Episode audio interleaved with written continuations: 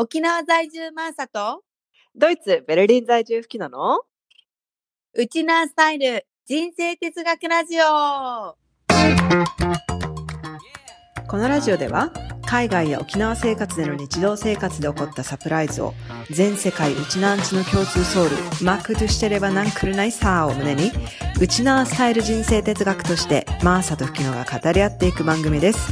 私たち二人の超主観的なウチナースタイル哲学ですが、聞いてくださった皆さんの生活のちょっとした知恵となり、少しでも楽しい毎日を送っていただけるようになれば幸いです。はーい。はい今週もやってまいりました。マーサとフキノのウチナースタイルラジオでございます。はい、いいですね。いいイントロ、今。ようやく、あ、でもさ、うんうん私さ、うんあの、ちょっと皆さんに私謝りたいことがあって、うんうんあの、2週前にやった沖縄のノミニケーションの回で、はいはいもうディアマンテスさんの件については、もう本当に謝罪したい。あ、もう、いきなりね。今日、今回いきなりね。そう、ずーっとね、言おう言おうって思ってて、もう今回の収録には絶対言おうと思ってたわけよ。はい、久しぶりの、そうですね。久しぶりの謝罪の回から始まる。そう。あの、ブラジル出身でもなくてペルーだったっていうのと、そうそうポルトガル語ポルト。ガル語でもなくてスペイン語だったとか、すいませんでした。本当に。歌詞もすっごい不確かで歌ってたし、なんかもうね、あの後すごい気になっセて、そうそう。すごい気になって調べ始めたらもうさ、自分が恥ずかしくなってきて、これはね、うんファンの人に失礼なことをしてしまったかもしれないと思ってい、やいや、私もね、この、マーサが最初スペイン語だったっけって言ったのに、私がもう自信満々に、うん、ポルトガル語って言ったから、もうね、共同責任ですよ。すいませんでし。したかもさ、ししかもさ、あの結構、ディアマンテスさんのこの勝利の歌は確か J リーグのなんか歌とかに起用されてなかった、勝利の歌を歌おうよ。うん。なんでかな？あの当時、うん。すごい1990年代で J リーグがさ、日本出てきて、うん。すごいなんか活発だった時に、なんかそれで曲なんか聴いたような小学校ながらのさ、うんもうほんと遠く離れた記憶なんだけど、だからね結構全国区で実はその時盛り上がってたんじゃないかとか思ったりしたら、あ全然知られてないよねみたいなこと言っちゃったりとかして、本当に失礼しましたっていう。ー本当に失礼しました。本当すいません。ん。あの、ね、いつかビアフェスタでまたお目にかかれるときにはもう大きな、一番大きな声で声援も送ります。はい。お、お詫びとして。あの、なんなら、すごい踊りに前に出ますって感じよね。邪魔しないように。邪魔、邪邪魔しない程度に。はい。もうすごいノリノリでいきますということを最初の冒頭2分でちょっとね、あの、謝罪をしたかったっていうところから、はい。はい今日はスタートしたいと思います。ありがとうございます。はい。。ということで、今日の小話はい。ですね。いきますか。はい。うんうんはい。私からじゃあ行こうかな。今日は久しぶりに。なんかまあ、軽いことなんだけどさ。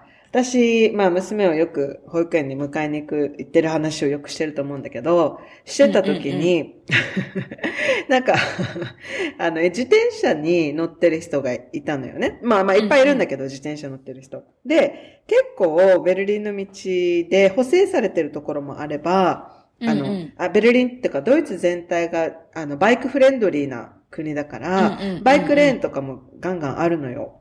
うんうん、ん。そうそう。だけど、えっ、と、ないところはまだやっぱり結構あって、そういうところってうんなんていうの、車英語だって道と一緒みたいな？こ、こぶる、うーん、なんかね、ボコボコしてる道があるのよ。ああ、はいはいアスはい。アスファルトじゃなくて、なんかうんうんレレンガじゃ砂利なくて、道みたいな？石が、石が敷き詰められた石畳なんだけど、うんうん全然ボコボコの道があって、そういうところってガタガタガタガタするのよ。で、うん私とマティアスもよく自転車で出かけるんだけど、そういうところに通るときって、私なんかふざけて、あーとかって言うのよ。わかるそ想したら像ついてきたよ。あの、あれ、走ってたらさ、ボコボコするから、あの、あーって言ったら声が揺れるじゃない、うんうんうん。ああ、そういうのをして、うんわざとやって、ふざけて、楽しん、遊ん、ふざけてたりしてるんだけど、うんうん。さすがに一人ではやらないのよ。私、そういうこと。そうよね。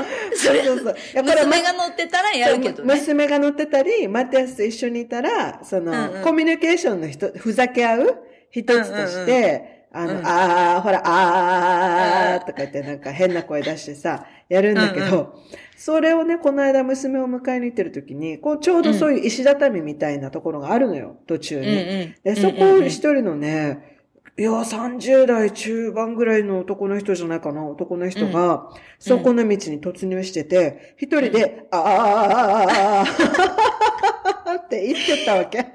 やばい。いやー、なんか陽気な人だなと思って、すごい。ね、顔笑ってた？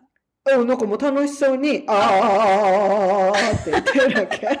だから、だから、私たちもこの道通る、こういうじゃバババンピーな道っていうの？を通るときって、通りづらいけど、あーって言ったら楽しいじゃんみたいな感じでふざけてるんだけど、なんかその人一人でも、その、デコボコの道に通楽しんでたんだあーって言ってて。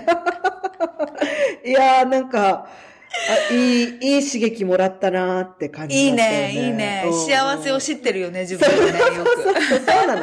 幸せにする方法をね。そうそうそうそうそうそう。なんか一人でもそういうことをね、やって、うわ、ご機嫌だな、この人って思って。ウケるそうそうなん、か、私までね、見てる私まで元気になりました。だからそういうえご機嫌な人っていいなっていうエピソードね。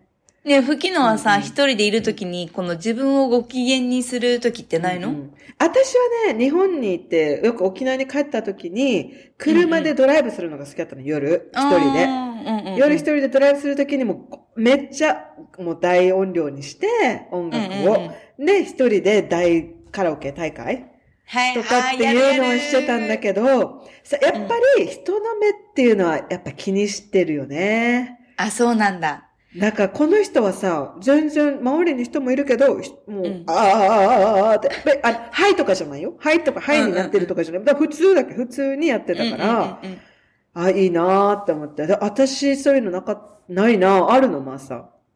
あ、私？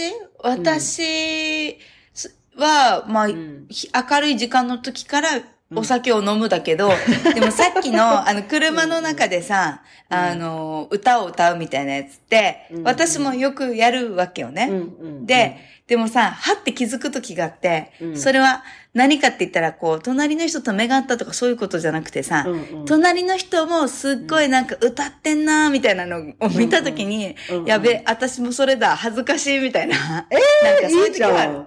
え恥ずかしくないよ。うんうん。なんていうの、人の歌ってるのを客観的に見た時に、うんうんあめっちゃ、うんこの人歌ってるわ、みたいな。で、あ私さ、うんうん一回、うん小さい時っていうかもう小さい時にお風呂場ってほらエコーするじゃん。はいはいはいはい。うんそれ、ですっごい歌ってたわけよ。うんうんうん。それこそなんていうの？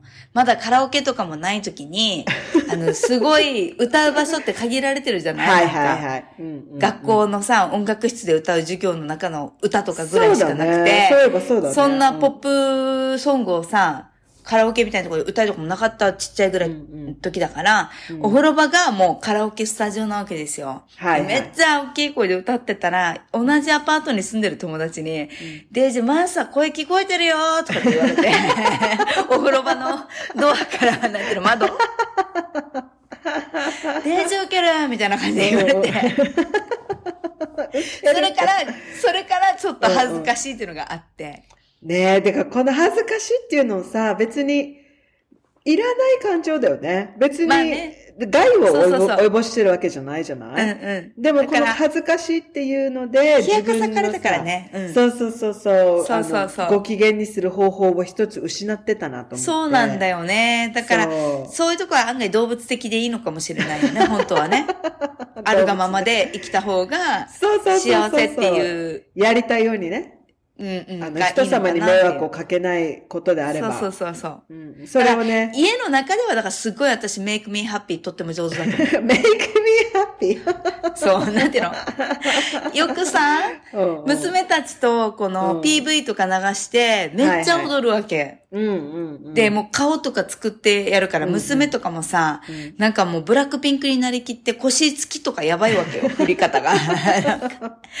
顔とかもなんかこう、すごい目線とかがさ、はいはいはい。もうセクシー目線を覚えてて、うんなんかそういうのとかを、こう、家で一緒に、こう、ダンスしてる時とかは、うんもう家族3人、女たちでさ、盛り上がってるよね。ラテンミュージックとかも好きだから、ああ、いいね。結構、うん、ラテンミュージックやって、うんうん。やって流して、こう、うん。お家の中でみんなでサルサ、うんこう、踊ったりして、こう、んくるくる回しながらさ、やったはいりとか。はいああ、楽しそう。目に浮かぶよ。んそうそう。なんかそれはでも小さい時に、うちの両親も、うんあの、その当時、うちの両親も若いわけじゃない ?20 代で。その若い時によく聞いていた、うんあの、歌を聞いて、私、踊ってたわけよ。うちのあ、両親も。家の中で。で、うん私たちもこう、こう踊ってたっていうのが結構やっぱ小さい時のね、あれが残ってんだろうね。ああ、いいね。いいと思う、いいと思う。だからそういう風にしてさ、育ったらさ、別になんか将来恥ずかしくもなさそうじゃない、ね、うんうんうん堂々とね、いいと思う、いいと思う。なんか、いつの間にかね、私は固定が、なんか、こういうのをね、忘れてたなって思い出さ、出さされた瞬間でした。はい。なるほど、なるほど。うんうんでもそういうさ、なんかこう、し幸せ話でいくと今週の小話私も、うんあの、本当にコロナになってさ、飛行機に乗って旅するってことがもう全然できないじゃない？うん、そうだね。だから、こう、旅行とかも行けなくてさ、うん。でも、今年ほんと何年ぶりって感じぐらいで、うんまあこれは仕事だったんだけど、うん日帰りで久米島に行ってきたわけよ。ああ、うんうん、見た見た。フェイスブもうックで。さ、超はしゃいでさ、もう、修学旅行のか子供の気分で。うん、うん。で、その日、まあ、スケジュール的には朝から工場視察をして、農業体験っていうか、をやって、インタビューとか取材を兼ねてね、農業体験やって、その後は久米島の観光地を回って、全部まあ、コラムだったりとか農家さんの話をこう、なんだろう、まとめていくために取材に行ってたんだけど、うん、うん。もうさ、超楽しくてから、天気も合間で晴れの日、雨、前日雨だったんだけど、うんあのー、朝曇りだったけど晴れてきて、だんだん。うん。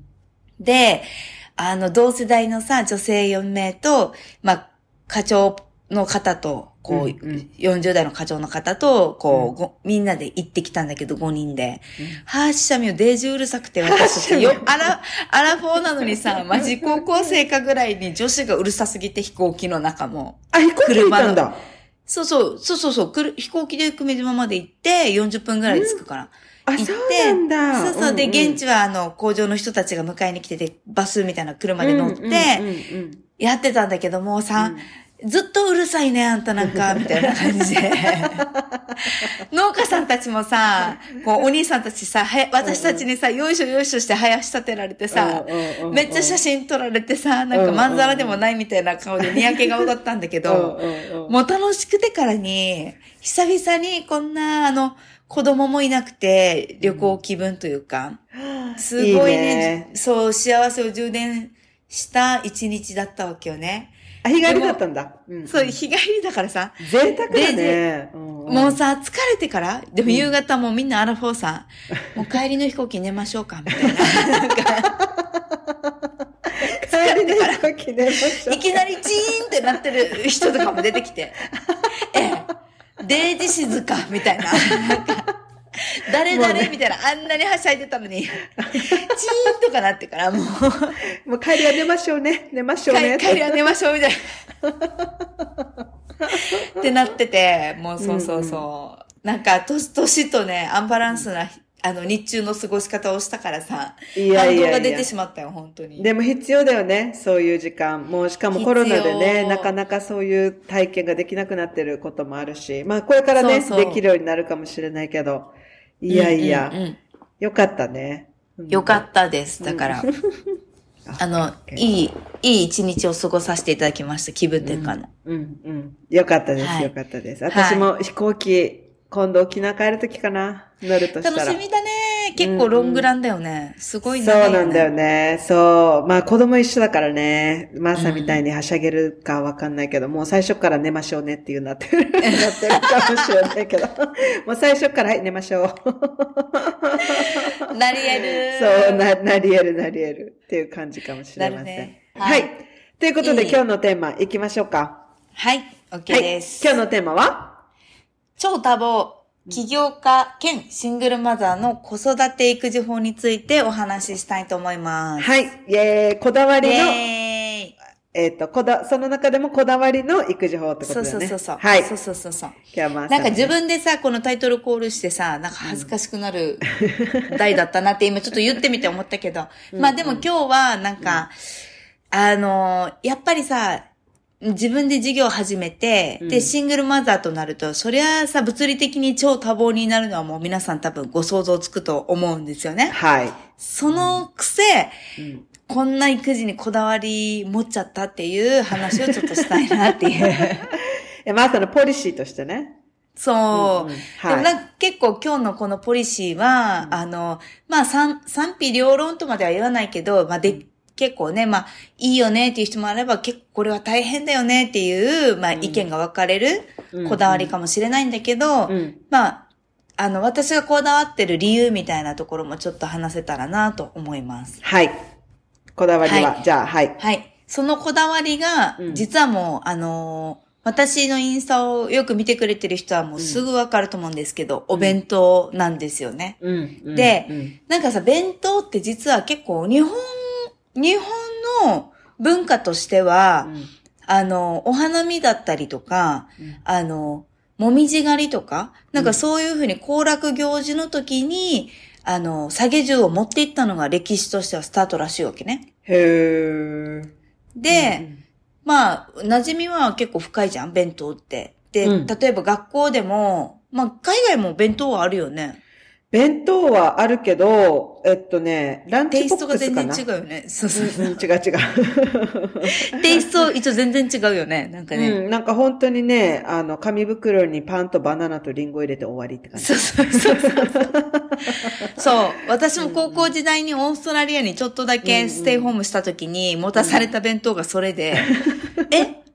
ポテトチップスとか入ってるけど、なんかちっちゃいリンゴとか持たされて、そうそうそうそう。これ弁当みたいななんか感じの？うんうんうんでもね、弁当っていうと、弁当っていう言葉は、もう英語でも弁当って通じるようになってて、えー、なんかね、すごいこだわりのプレートみたいな感じで結構高級路線で売られてたりする。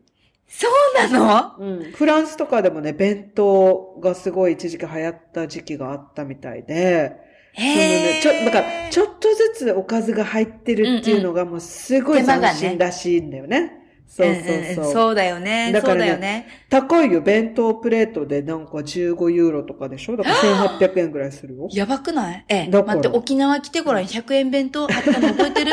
覚えてる覚えてる覚えてる。ようちゃん弁当みたいなさ、もーちゃん弁当とかあったの覚えてる？あったあったあったあった。沖縄はさ、その弁当がさ、すっごい安くて、いっぱいボリューミーっていうのが、まあ、売りだったりするじゃない？そうだね、そうだね。でうん。学校も、まあ、小中はさ、あの、給食があるけど、うん。高校からは弁当じゃん。うんうん。だからこう、なんて言うんだろう、まあ、持たされる弁当もよく作ってもらってたけど、ああいうふうに買い弁って言ってさ、家庭弁当をこう頼むのも、すごくなんか大人になった感じの気分。特別感あるよね。うん、羨ましかったではあるよね。うんうんうんうん。なんかよくそのちっちゃい100円弁当ってほんとちっちゃいさ、パッケージに、あの、ご飯とかさ、あの、揚げ物とか野菜炒めとか詰められてさうんうん、ポー玉みたいに詰められて、それで、そう、よく食べてたな、高校時代とか思うとう、んあの、すごい高校生のお財布には優しかったな、とかさ。いやいやいや、高校生だけじゃなく家庭にね、あの、食べ盛りの。優しいよねそうそうそうそう。100円よ、100円。100円で満たされるっていうね。そう。まあ、ちょっと少ないけど、ダイエットしてる高校生だったから、あの、ちょっと年を、体重気にしてたからさ、これでね、あのうんう、ん卒パ卒業パーティーうんうんまでにちょっと痩せるんだ、つって、100円弁当に切り替えたの覚えてるよ、私。そうなの？うん。部活やってたから、そう、部活やってたから、もう100円弁当じゃ全然放課後か体が持たんわけ。えだからー300円とか350円の結構おじさんたちが買ううんちゃんとかのトラックのボリューミー弁当を食べてたのよね。うんでもやっぱり、あのーティーンエイジャーだからさ、どんどんこう体は女性化してから、太るじゃん、なんか結構ホルモンの関係で。肉そうだね。付き良くなそういう時期っていって。になるかもね。うんうん。だから350円弁当食べてる場合じゃないわ、と思って。まあ、100それでも円弁当に切り替えてたよね。うんそれでも安いけどね。ででも東京行くと確かに絶対700円からだったなとか。そうだね。うん高かったなとか思ってさ、高い高いランチ行けば1500円だし、そうだね。1000円ぐらいだね、相場がね。そうそうそう。だからなんかちょっと、ね、あの弁当って結構いろいろ私の中では自分の人生において結構近いものだったわけです。はい。そう。で、そうなんだ。まあ、そう。でもなんでこれを子育ての中でも特にこだわりにしようかっていう思いにはさ、背景があって、うん。まあ、高校時代はさっき言ったように弁当だったんだけど、うちの母親、母親と父親も共働きだったんだけどさ、結構比較的弁当は作ってくれてたのね。うん。うん。毎日。で、結構さ、弁当作りって自分も今やり始めて思うけど、もう大変だよね。超めんどくさい。いや、もう考えるだけで疲れるよ、私は。そう、だってメニュー何にしようとかレシピっていうかさ、うんもう大体いつも同じもの入れちゃうとか、作り置きして楽しようと思えばさ、うんもう飽きたとか言われかねないじゃん、子供に。そうなんだ。だから工夫をしないといけないなとか思うと、うちのお母さんよくやってたなとかを思うわけよね。あれさ、何品も作るのが大変だよね。大変。しかもちょっとちょっとずよ。つ。そう、そう。あれね、すごいなと思う。私だから、この、海外に住んで本当に良かったなって思うことの一つが、あの、子供の弁当に対するプレッシャーがない。だからマーサが冒頭に言ってた、うんうんうんうんいや、これは大変って思う人もいるかもしれないけど、私もう完璧そっち側で。うんうんうんうんだってしかも、なんかさ、お母さんたちキャラ弁とか作ったりするでしょ？あれはできない、私も。もうあんなのさ、私もう娘が不憫でしょうがないよね。わかる。私できないか。わからるわかる。あの、キャラ弁とか弁当がすっごいところの中に行ったらね、そう、もう開け開ける瞬間がさ、サンドイッチとこれで、みたいな。そう、だからあんなのの世界じゃなくて本当よかったなって思ってうんうんる。うんうんうん。うん大だ変だなんか。そうそう、日本だとさ、キャラ弁も流行ったし、うん。なんかさ、チーズの上に海苔でさ、文字書くみたいな弁当とかも出てきてさ、そうそうピンセットとかなんていうの？このキャラ弁当グッズみたいなのもさ、東急ハンズで売られてたりとかしててそう、うん。さすがに私はそういう弁当はちょっと作る気にはならないんだけど、うん。てか、チーズに海苔はまずいだろって感じなわけよ。あ、そあの見た目よりかは、そう。私は見た目よりかは味美味しいのかな？私好桜できだけど。んぷんと、え、うん。そうなの？美味しいと。桜でんぷん乗せられたりとか、うん。なんか人参ちょっと切られて上にごまとか、こう味するのかな？みたいな感じで 思っちゃって。なんかね、キャラ弁はほら、見た目に重視していくから、味が、とか食べたいかっていう風になった時に私は、ちょ、ちょっとキャラ弁作る気にはなれないのはそういうところがあるんだけどさ。うんまあでも、まあそういう意味でいくと、うちの母親は、うんまあそういうキャラ弁とかではないけど、うんしっかり、まあ作ってはくれてたわけよね。うんたださ、お母さんもやっぱり疲れる時あるじゃん。あるあるある。うん今日の弁当は定芸弁当だからねって言われて持たされた弁当があったわけよ。うんうん。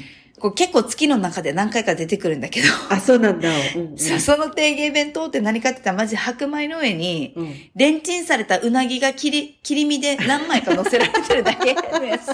でも豪華じゃない？うなぎって豪華。うん。だからそれでカバーしてるってだけの弁当だわけよ。でもなんか漬物が乗ってるとかなんかシソの葉に乗ってるとかでもなくて、うんうん本当に白い白米の上に、切り身が4個5個乗せてうんうんてて、えまださ、全然あの白いご飯見えてるけどみたいな、なんかあの、敷き詰められてるわけではない。ご飯メイン、ご飯メイン。ご飯メイン。もうさ、タレで書き込めみたいなやつ。いや。その時に、えー、おかえは、どんだけ、どんだけ低減だわとか思ったことあって、うんうんしかも月に何回か出てくる時、またかいやや、みたいな。うんうんうんうん。で、も、まあ働いてるし、仕方ないよねって思いながら、文句は言わないで食べてたけどうさ、んうん。まあ、そういう日もあれば、うんなんかしっかりこだわって作ってくれる時もあれば、みたいな。なんかそういう、まあ高校時代の、まあ母親との弁当エピソードみたいなのがあって、うんで、私、大学県外に出たからさ、うんあの、もう、い下の妹の弁当だけを母親は作ってたわけよね。うんうんで、寮に住んでたわけよ、学生寮に。まさか？だから、そうそうそうそうそう、うんうん。学生寮に住んでたよ、わけよ、大学時代はね。うんうん。で、最初の2年は実は専門学校行って、で、うん。その後こう、短大と兼任していってて、うんうん、で、後半は、えっと、四大生に編入して、また東京に上京するんだけど、うん、その最初の2年間は学生寮だったから、日頃の平日っていうの？平日は、あの、なんていうの学学校から出る、あ学校で寮から、寮食が出るわけよ、夕飯と朝。あはいはいはい。うん、で、昼間は自分の弁当を持って行って、うん土日は弁当っていうか、あの、寮食が出なかったわけね。あ、お弁当も寮が準備してくれるの？うん、自分で。あ、じゃあキッチンもあったんだ。キッチンがないわけよ。え、じゃあどうやって、え、どうやって弁当準備するの？だから、レンチンしかなかったから、ホットプレートとか、うんあの、たこ焼きプレートとか、レンチンとかで、うんうんなんかこう、送られてきたレン、あまあ、買った冷凍食品とか、送られてきたおかずとかを私は入れて、弁当にしてたわけね。あ、はいはいはいはい。だから、ううんちの母親は妹の弁当を作りがてら、私のその、なんていうの、そういう弁当とか土日のご飯に食べてねっていうおかずをこう何品か作って冷凍で送ってくれてたわけよ。えー、嬉しい。そうなんだ。そうそうでうんうん人参しりしりとか、ひじき炒めとか、ゴーヤチャンプルーとか、うんこう、こっちと県外では食べれないものとかを作ってさ、沖縄のまあ、家庭料理を送ってきてくれるとすごいありがたいじゃん。で、両食も、そんな、ゴーヤチャンプルーなんて出ないからさ、もう普通の日本食だからさ、うんうんなんかすごい懐かしい気分でありがたく食べてたわけよね。でもそうだそしたら、ね。うん。うちの妹ちょっとね、あの、反抗期が長くてからさ、うんうん。あの、お母さんが作った弁当をうんキッチンにそのまま捨てて、学校行ってた時があるわけ。ショッキングでしょ？うん、ショッキング。うんうん。これはお姉ちゃんにうん作ったおかずでしょって言ってから、送るおかずでしょって言って、私のためじゃないって言って、捨てたりした時があったって聞いて、私はそれを母親から聞いてさ、うんはっさ、あれよ。お母さん弁当ずお捨ててから言ってる。一口も手もつけないでからよって言ってからキッチンに捨てられてて、うんはっさショックだったさ、みたいな話とかを聞いてたわけ。泣ける。泣けるよね 泣ける。でも、なんかこう、そういう反抗期もあれば、うんなんか私、なんだろう、母親が、あの、離島にね、先生だったから離島に転勤の時期もあって、うんうんその高校時代には妹の。うんうん今度父親が弁当を作る時もあったわけよ。あ、お父さんすごい。そう。うんその時は多分私も、あれだったのかな完全にその寮も卒業して、うん大学、もう本当に完全に一人暮らしで自炊してる時期だったから、まあ自分で料理作れるからさ、うん。まあ送らなくていいよってことになって、うんうん。多分母親も転勤になるから、まあそういうのもできなくなるよってなって、確か妹と父親の二人暮らしでね、なんかこう、スタートしてる時期があって、うん。で、その時は父親が妹に弁当を毎日作ってたんだって。えでうちの父親さ、うんじゃあじゃあうちの父親さ、全然家事ある人じゃなかったわけよ。私たちが小さい時。うんうん小学生ぐらいまでは、ずっと母親が料理作ってたし、うん父親は、あ、まあ家で仕事してたからさ、母親も。うんうんだから父親がご飯を作るってあんまりなかったわけよ。うんでも、もう母親が私たち中学生になって働きに出てからは、父親もご飯作らないといけないよっていうことで、うん役割分担ができて家事の。うんうんそしたら最初さ、マジカレーしか作れんわけ、お父さん。いや、すごいよ、カレーでも。いや、でもずっと作るお父さんのご飯カレーしかなくて、晩ご飯。しかも、コーンカレーだわけよ、ポークと。なんか、もうさ、え、お父さん飽きた、しかもコーンとポーク入れるみたいな感じだったわけ、ちあの学生の頃。でもこれしか作れんって言うから、もう仕方ないからさは、いそういう風にしてて食べてたけど、だんだんだんだん料理の腕前が上がっていってかあ、ら、すごい。そう、妹が大学生になる時には弁当を作ってたっていうのを聞いて、後から。で、妹がこれをね、結婚式の、こう、うん両親への手紙で、うんうん。お父さんに対するエピソードの時に、その弁当の話を書いてたわけよ。はいはいはい。お父さんカレーしか作れなかったのに、うん。もう私と二人暮らしの時にはお父さんの弁当を毎日作ってくれて、うん本当にありがたかったです、みたいな。うんなんか、そんな料理得意じゃなかっただろうに覚えて、うん。あの、自分のためにやってくれたのに感謝しますみたいな手紙を書いてたわけよ。うん。で私はやっぱりそういう、なんて言うんだろう。母親の高校時代の弁当とか、うん。うん。妹の反抗期とか、その後父親の弁当時代があってとか、うん。私の仕送りというか、なんていうの？仕送り弁当みたいなさ、時とか、そういうその自分の学生時代のやっぱりエピソードが、うん。結構心に残っていてね。うん。うん。で、私はあの、小学生の時から結構料理が好きで、うん。小3ぐらいから毎週日曜日は私がさ、朝食を作ってる係だったわけよ。ああ、そうなんだ。すごい。そうそう。んんまあ、あるある、子供が料理好きであるあるなのは毎週日曜日の朝はパンケーキみたいなやつなんだけど、はいはいはいはい。うんうん、もういい加減親も飽きるけど、うんうん朝ごはん作ってくれるならいいかみたいな感じでさ、え、いいじゃん、いいじ一ゃん口。一口しかもう親食べてなかったよ、最後。もういいよ、食べなさいとかって言って自分のコーヒーだけ飲んでさ、全然私の作ったパンケーキ食べてくれないんだけど、うんうん飽きてから、うんうんうん毎週作ってくるから。うんうんまあでもそういうふうな子供としては、あの、料理が好きな子供だったわけよ、私はね。うん。うんうん。で、いつも作るのは好きだけど、片付き嫌いみたいな感じで。はいはいはい。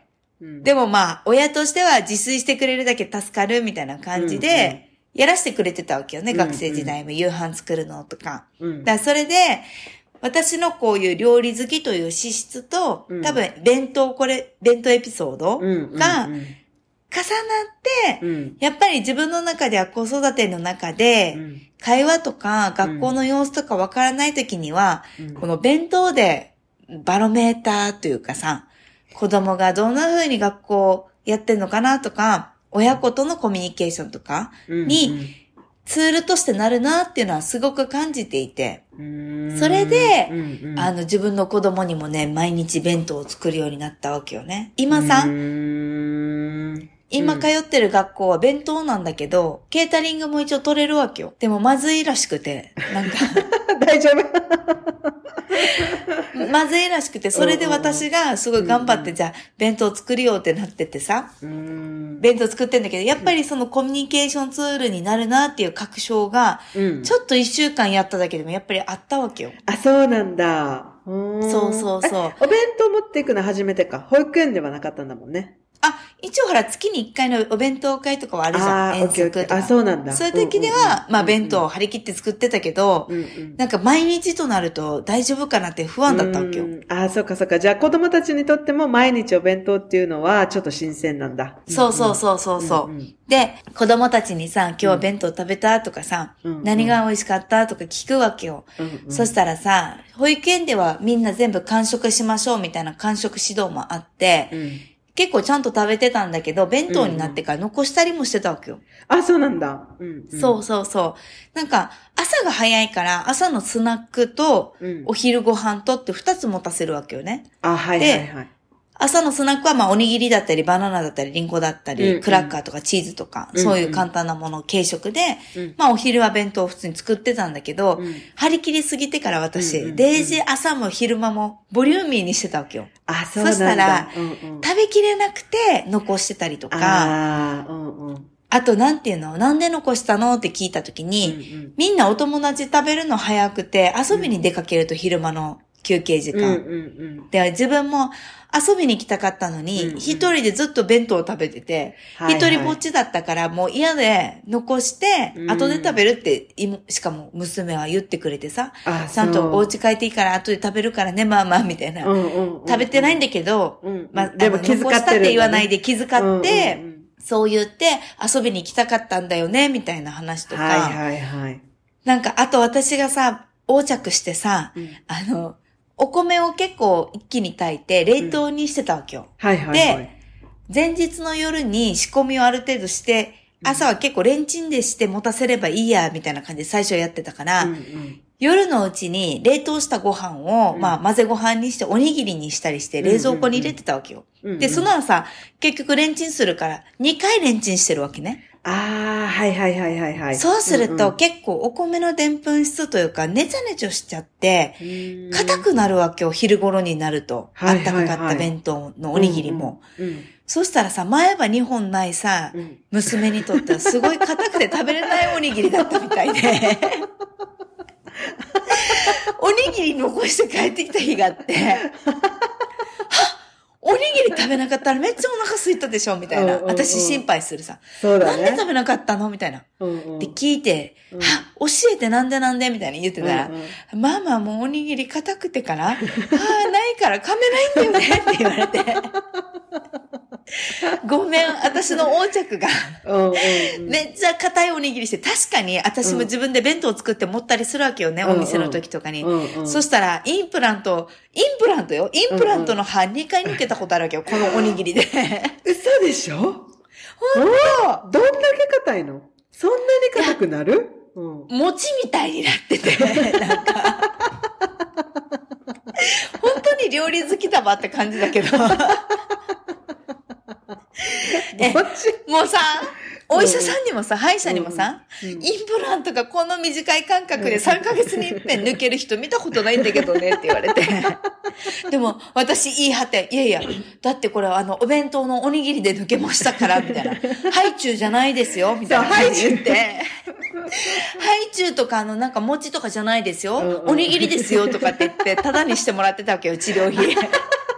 でもやっぱり、い娘が 噛めないって言ってたから、あやっぱり、あの、間違いじゃなかったんだと思って、おにぎり硬かったんだと思って、あ私の調理法がまずかったっていう反省点ではあったわけよ。なんか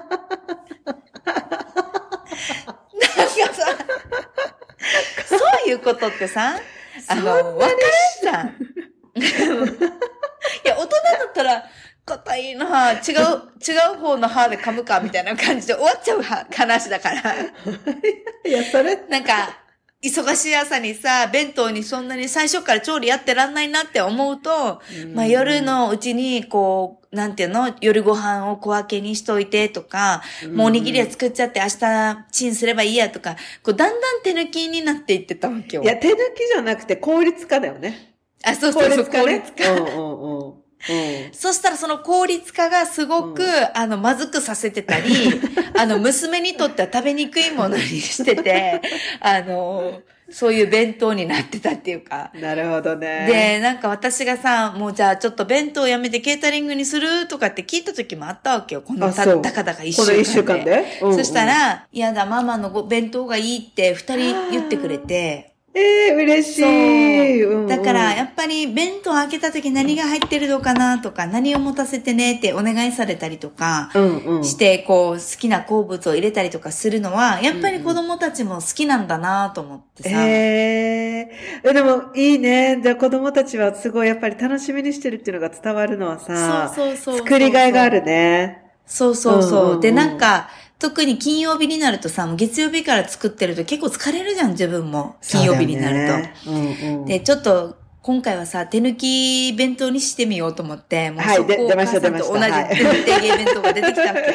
はい、でも、はじゃあ、ちょっとアメリカ式というか海外式でサンドイッチにしようと思って。サンドイッチもホットサンドだったらさ、ほら、形もそんな子供たちも食べやすいし、うんと思ってさ、うん落ちたりしないじゃない、こう、ちゃんと縁が焼かれてるから。そうだね。ホッ。トサンドにしようと思って、ホットサンドにして今日2種類の味で持たせたわけよ。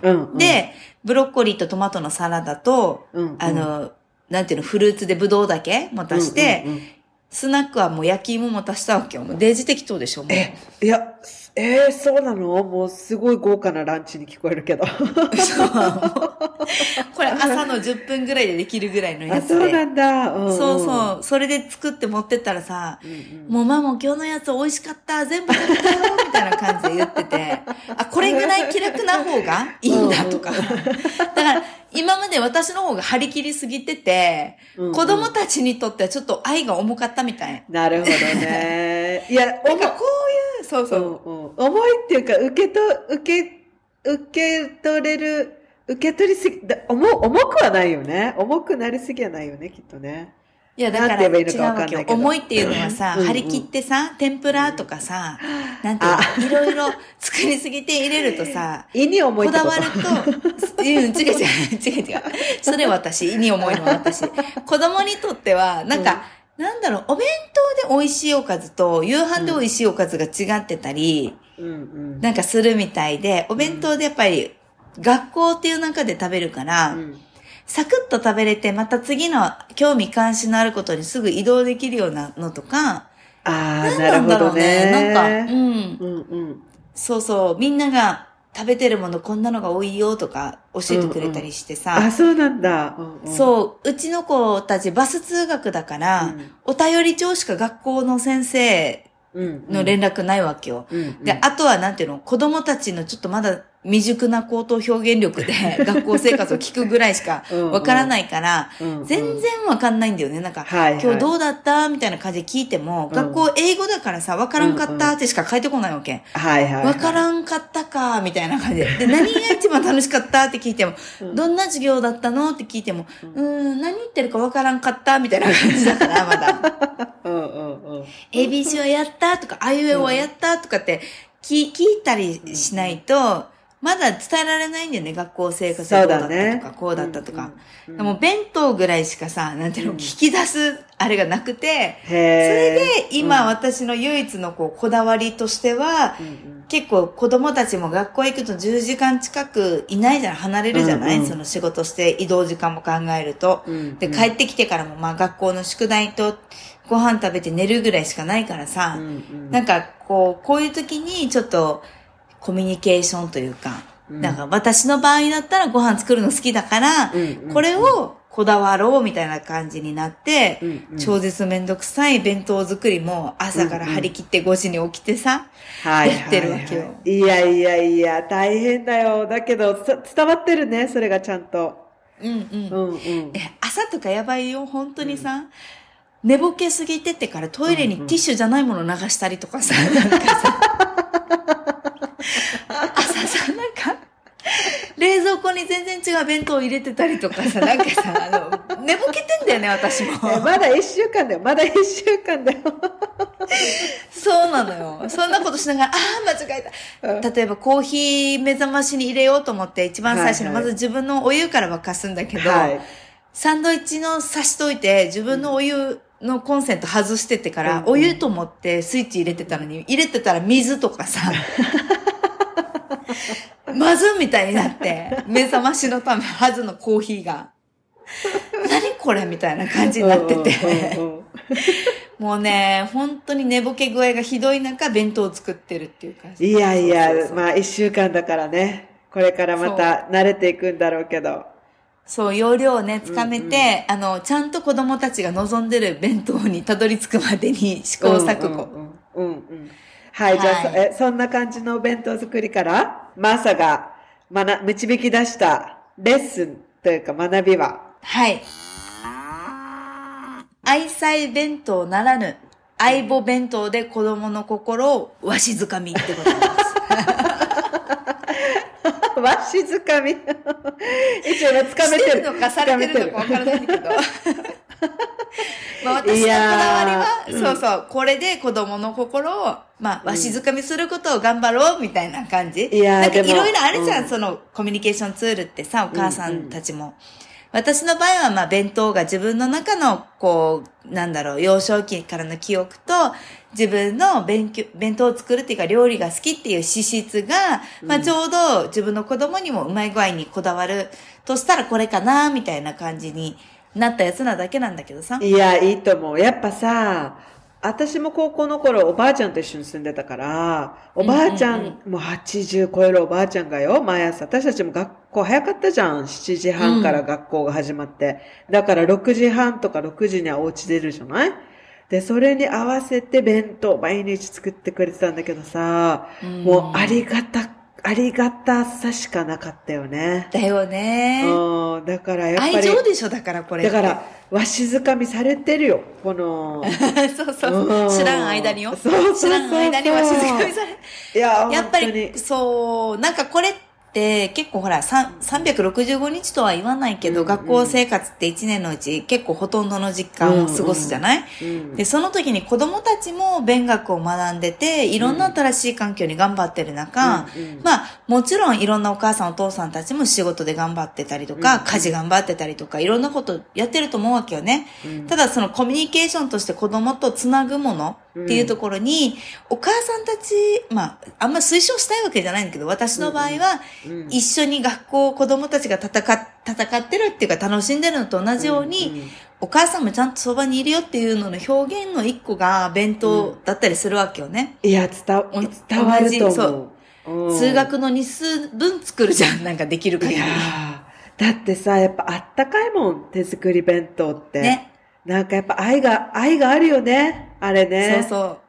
うん。で、たまに100円弁当買っといでって言って、私は息抜きして、子供たちは自立をするっていう。子供たちもね、そのたまには楽しいだろうしね。100円弁そう当ね。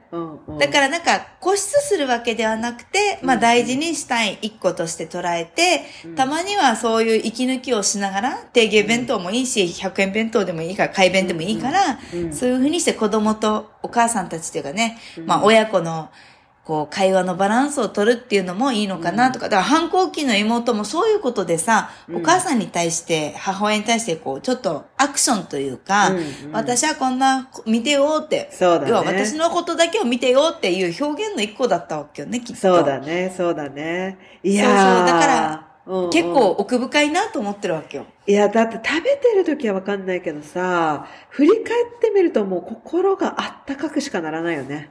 ね。だってうちのお母さんもよく、あんたあの、おにぎりさえ持ってればさ、ひもじおむしないんだからって言って、おにぎりよく作って持たせてくれて、味噌味はこのシールとかさ、うんうん。鮭はこのシール貼ってるからねとかさ、いや、お母さんよねも、おにぎりじゃなくてどっかで食べたいよとかって思ってたけど、思い返せばさ、あったかいよね。あの、おそう弁当、おにぎりとかお母さんが思ってくれそうそうそうて作ったっていう事実がね。そうそうそう。だから、うん手抜きだろうが、買ってきた惣菜だろうが、いいわけを詰めてれば、そう弁当そう箱に。そうそう。お母さんがちゃんとね、考えて作ってくれてるっていそうそうう事実がね、本当に。そうそうそう。いやー、いいと思います。いいと思います。なんか、他のことまではいっぱいできない。なんか、お稽古事をいっぱい習わせて通わせたりとか、私はできないわけよ、時間的にね。できないし、なんか、まあ、本当に収録働いてるから、一週間のうち一日しかうん子供たちとの時間がないとか、他のお母さんに比べたらできないこともたくさんあるんだけど、うんうんまあ、これで私はちょっと子供との関係性を頑張ろうかな、みたいな感じの。うんうんまあでもこういうのって一個でもいいんじゃないかなとは思っててさ。うん、そうだね。こだわりというかいっぱいいっぱいやりすぎてもね、自分が大変になるかもしれないしね。一つ何かこだわりを持つっていうのはいいね。うん、という感じで、まあ私の今日は弁当エピソードでした。はい。はい。よ、いい、お、お音がよろしいようで。はい。はいありがとうございますいいと思います。はい。ということで、はいで、ね、今日は、今日からね、ちょっと新しいトピックをね、入れていっていきたいなと思って、まあね、ちょっとやってみようかって話して、マーサと話したはい。んだけど、はい。ということで、えー今週のうちなニュース、イイエーイエーイまあ、うちなニュースってことなので、私がまあ沖縄の今を伝えられたらなと思っていて、今日はね、ちょうど配信される日はゴールデンウィークお休みに入る前ですね。そうだね。うん。で、ゴールデンウィークはまあ日本のこうお休みの祝日の習慣というか慣習なんですけど、海外ではないよね。そうだね。最近日本、あえっと、ヨーロッパではイースターホリデーがあって、それが大きい、あれかな？あの、連でもイースタ休かな。ーだったら4月よね。そうそう、毎週、毎月ね、あ、違う、毎年に日にちが違うんだけど、うんうんうんこう大体2週間ぐらい学校も休みになるかな。そんなに休みなの？イースターホリデーって、うんうん。そうそうそう。春休み？みたいな感じ。みたいなもんだね。そうそうそうそう。へーうんうんまあ、まあう沖縄、沖縄っていうかまあ日本はね、春休みやって、うんうん4月入学式とかやってさ、で、ゴーようルデンウィーク、やく学校行ったかなと思ったら今度ゴールデンウィークですよ。うん、いやいい、いい休みじゃない？ちょうどね、新学期始まって。いやいや、疲れる奈良市時期保育とか保育園のね、通わせてるお母さんにしてみれば、またかよ、またスタート、だねリスタートみたいな。感じのちょっと恐ろしい感じもありますけど、まあまあ、まあゴールデンウィークだからさ、子供の日っていうお休みもあるぐらいだから、みんな子供たち優先で、まあお休みとか考えたりする家庭も多いと思うわけよ。うん、で、沖縄って実はう、ん、結構日本の中でも梅雨入りが早いんだよね。そうですね。うんうんうん。吹きのはさ、小さい時梅雨入りした時期って覚えてる？いや私、誕生日が5月中旬だから、おー、あのーその時にはもう梅雨だった。だいたい梅雨だよね。そうそうそう。だから、だからだいたいいつもね、あれ？私、海外でさ、その春ね、あの、ヨーロッパって6月とかすごいベストシーズンなのよ。5月から6月。そうだで、うわー、よね。いい、いいシーズンに生まれたねって言われるんだけどさ、いや、私の沖縄での誕生日の記憶、大体雨なんだよなって思って。いや、ほんとそれ。そうなんですよ。うんそう、沖縄ではゴールデンウィーク、結構私たち小さい時は、ゴールデンウィークには結構この梅雨入りの最初のね、雨の降り出しが被っちゃったりして、うん。せっかくの休日も土砂降りの中キャンプしたとかすっごい覚えてるわけよ。もう水氾濫しまくっとるやんみたいな感じの、すごい川の濁流の中必死にテント畳んで帰るぞみたいな感じになってたとかさ。そういうイメージがあって、うん。最近は、ちょっと、この、なんて言うんだろう、温暖化のせいなのか、少しずつね、梅雨入りが遅れてきて、ゴールデンウィーク、被らなかったんだよね、過去2年間。はいはい。うんうんギリギリ晴れ間が、で、すっごい季節のいい。うんうんだから、あの、沖縄はみんな、海外だとその5月、6月がベストシーズンだよねって言われてて、結構沖縄って日照率って3割ぐらいしかなくて、うんうん1年を通して。うんで、4月と10月が日照率高いわけよ。うんうんうんだから4月が案外ベストシーズンなんだよね。キャンプだったり、そう外遊びとか、うんうん川遊びとか山登りとか。だからそういうアウトドアをするときには、まあ、あの、このゴールデンウィークに、こう最後、梅雨入りするかしないかのこう、賭けで、あの、予約を取るっていう感じの 今週でございます。はい、そうですね。沖縄にいるね、皆さんぜひ、梅雨に入る前だと思って。もそうそうそう最後の予約だけはしといた方がいいそうそうそう、最後の楽しみを、晴れの日をね、楽しめるといいですね。はい。うんうちもね、もうあの、玄華川っていう、あの、北部の方に、うんうん。そう、絶景スポットっていうところにですね、うんうんキャンプしに、あの、ゴールデンウィークは予約を取っああ、うんうん。いいですて、ね。で、あ、の、2回ほど行ってきます。あ、キャンプに。ゴールデンウィーク中？うん。ああ、いいね。いやー、梅雨が来るからね。梅雨来たらもう。そうそう。できないからねしかも最近、梅雨も長くてさ、うんなんか7月まで引っ張ってるわけよ、5月の半ばぐらいから。嘘でしょ、んん。そう、だから、前までは5月の頭に入って6月末で梅雨明けだったんだけど、うんうん。それが5月の中旬になってくると、こう、梅雨入りが伸びると、7月の頭まで被るから、下手したらね、7月の海の日にまだ雨降ってるみたいなこととかあるわけよ。そう。これはね、もうぜひ、梅雨に入る直前の沖縄そうのね。今ベストシーズンなんですよ、皆さん。そう。ということで。はい。ぜひ外遊びしてください。はい。そんな今週の沖縄ニュースでした。こんな感じではいね、ちょっと軽く沖縄のニュースをね、あの、伝えていけるコーナーにしようかなと思っています。はい。はいよろしくお願いします。はいということで、本日も今日はこちらで、えっ、と、ラジオの方は終了ですが、来週は、えっ、と、エピソード？21。わーそうそうそうそう。もそこまで来たのそこまでね。来ました。はい。半分じゃない？半分。半分って何よ？50、50週、50週で1年でしょ？あ、そうだね、そうだね。そう。もうすぐでそのう半分だね。ちのもう21回目でしょ？もうそうだね半分まで来たんだなと思って。はい。まあ、ぼちぼち続けていきましょう。はい。皆さん楽しみにしてください。はーい。ということで、さよなら。バイバーイ。バイバイ。マーサとキノのウチナースタイル人生哲学にお付き合いいただきありがとうございました。